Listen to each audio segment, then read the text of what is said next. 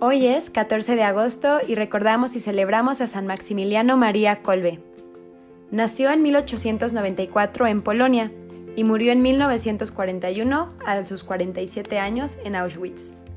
En 1906, cuando Maximiliano tenía 12 años, se le apareció la Virgen María. Su madre lo relata de esta forma después de que Maximiliano muriese. Sabía yo de antemano, en base a un caso extraordinario que le sucedió en los años de su infancia, que Maximiliano moriría mártir. Solo no recuerdo si sucedió antes o después de su primera confesión. Una vez no me gustó nada una travesura y se la reproché así. Niño mío, ¿quién sabe lo que será de ti? Después yo no pensé más, pero observé que el muchacho había cambiado tan radicalmente que no se podía reconocer más. Teníamos un pequeño altar escondido entre dos roperos, ante el cual él a menudo se retiraba sin hacerse notar y rezaba llorando. En general, tuvo siempre una conducta superior a su edad, siempre recogido y serio, y cuando rezaba estallaba en lágrimas. Estuve preocupada pensando en alguna enfermedad y le pregunté, ¿te pasa algo? Se lo tienes que contar todo a tu mamá. Temblando de emoción y con los ojos anegados en lágrimas me contó, Mamá, cuando me reprochaste pedí mucho a la Virgen que me dijera lo que sería de mí. Lo mismo en la iglesia le volví a preguntar. Entonces se me apareció la Virgen teniendo en las manos dos coronas, una blanca y otra roja. Me miró con cariño y me preguntó si quería esas dos coronas. La blanca significaría pureza y la roja que sería mártir. Contesté que las aceptaba. Entonces la Virgen me miró con dulzura y desapareció. Durante la cuaresma de 1907, unos frailes franciscanos conventuales de misión comunicaron a los fieles que habían abierto un seminario para jóvenes aspirantes en Leópolis. En 1907, Colbe y su hermano mayor Francisco se unieron a los franciscanos conventuales. Entraron en el seminario menor en Leópolis posteriormente ese mismo año. Tres años después, Colbe entró en el noviciado, donde tomó el nombre religioso de Maximiliano, por San Maximiliano de Celeia, un mártir. Cuatro años después, en sus votos finales, adoptó el nombre adicional de María por la Madre de Jesús. Cursó estudios de filosofía en la Universidad Gregoriana de Roma, por la que se graduó en 1915, y de teología se graduó en la Facultad de Teología de San Buenaventura de la misma ciudad, que terminaría en 1919. Fue activo promotor de la veneración al Inmaculado Corazón de María, fundó y supervisó la ciudad de la Inmaculada, un complejo religioso cerca de Varsovia, con un monasterio, un seminario, un editorial y una estación de radio. En su estancia en Roma quedó fuertemente impresionado por las manifestaciones públicas masónicas. Ante el impacto que le causaron estos hechos, escribió, ¿Es posible que nuestros enemigos trabajen tanto hasta prevalecer y nosotros permanezcamos ociosos o como máximo rezando pero sin entrar en acción? ¿Acaso no tenemos armas más poderosas como la protección de la Inmaculada? La sin mancha, vencedora de todas las herejías, vencerá al enemigo que levanta la cerviz, la masonería y otros siervos de Lucifer. Fundó una organización religiosa llamada Milicia de la Inmaculada, cuyo fin era lograr la conversión de los pecadores, herejes, cismáticos, infieles y especialmente de los masones y la santificación de sí mismos y todos bajo el patrocinio de la bienaventurada Virgen María, Inmaculada y Mediadora. Predicaba llegar a Jesucristo con la guía de la Virgen María, con la devoción al Inmaculado Corazón de María y al Sagrado Corazón de Jesús. Fue de misión a Asia, primero a China, después a Japón, donde fundó en Japón un centro católico muy importante. Después fue a India y ahí fundó dos centros más.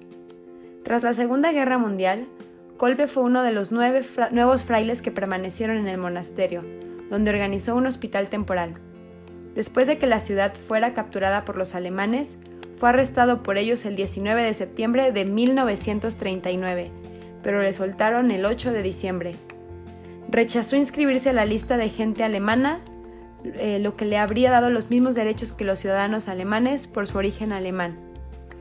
Tras su liberación continuó sus labores como fraile él y otros frailes proveyeron de refugio a gente de la Gran Polonia, incluyendo a 2.000 judíos que escondió de la persecución alemana en el monasterio de la ciudad de la Inmaculada. El 17 de febrero de 1941, el monasterio fue cerrado por las autoridades alemanas. Ese día, Kolbe y otros cuatro fueron arrestados por la Gestapo e internados en la cárcel de Pauwiak. El 28 de mayo fue transferido al campo de concentración de Auschwitz como el prisionero 16670. El encargado de Auschwitz estableció que cuando un prisionero se fugase, castigaría a 10 como represalia y los dejaría morir de hambre en un búnker. En julio de 1941, el prisionero Sigmund Pilowski se fugó y el oficial seleccionó a 10 presos. Uno de los prisioneros del campo, un sargento polaco, narró así su experiencia de aquel verano de 1941. Yo era un veterano en el campo de Auschwitz. Tenía en mi brazo tatuado el número de, mi inscripción, 5659. Una noche, al pasar los guardianes lista, uno de nuestros compañeros no respondió cuando leyeron su nombre. Se dio al punto de alarma. Los oficiales del campo desplegaron todos los dispositivos de seguridad. Salieron patrullas por los alrededores. Aquella noche nos fuimos angustiados a nuestros barracones. Los dos mil internados en nuestro pabellón sabíamos que nuestra alternativa era bien trágica. Si no lograban dar con el escapado, acabarían con diez de nosotros. A la mañana siguiente nos hicieron formar a todos los 2000 y, y nos tuvieron en posición de firmes desde las primeras horas hasta el mediodía. Nuestros cuerpos estaban debilitados al máximo por el trabajo y la escasísima alimentación. Muchos del grupo caían exánimes bajo aquel sol implacable. Hacia las 3 nos dieron algo de comer y volvimos a la posición de firmes hasta la noche. El coronel Carl Fritsch volvió a pasar lista y anunció que diez de nosotros seríamos ajusticiados. A la mañana siguiente, este sargento fue uno de los diez elegidos por el coronel de la SS Karl Fritsch para ser ajusticiados en represalia por el escapado. Cuando él salió de su fila, después de haber sido señalado por el oficial, dijo, He perdido a mi mujer y ahora se quedarán huérfanos mis hijos. Maximiliano Kolbe, afectado por una tuberculosis desde bastante antes, estaba cerca y lo oyó. Enseguida dio un paso adelante y le dijo al oficial que quería ocupar el lugar de ese hombre. No tengo a nadie, dijo Colbe, soy un sacerdote católico. Y así tomó su lugar y por eso este sargento polaco puede dar testimonio. Los diez prisioneros fueron introducidos en un búnker subterráneo de un bloque, el 31 de julio. Un ayudante del celador del búnker dijo que durante aquel tiempo Colbe guiaba a los prisioneros en la oración, rezaban el rosario y cantaban a la Virgen María. Cuando vigilaban el búnker, encontraban siempre en medio a Colbe de rodillas o de pie. Después de estar privados de agua y comida durante dos semanas, solo Colbe seguía vivo. Los guardias querían vaciar el búnker, de modo que asesinaron a, Colbe con una inyección de fenol el 14 de agosto. Cuando el Papa Pablo VI lo declaró beato, a esa gran fiesta asistió el hombre por el cual él había ofrecido el sacrificio de su propia vida. San Juan Pablo II lo canonizó el 10 de octubre de 1892.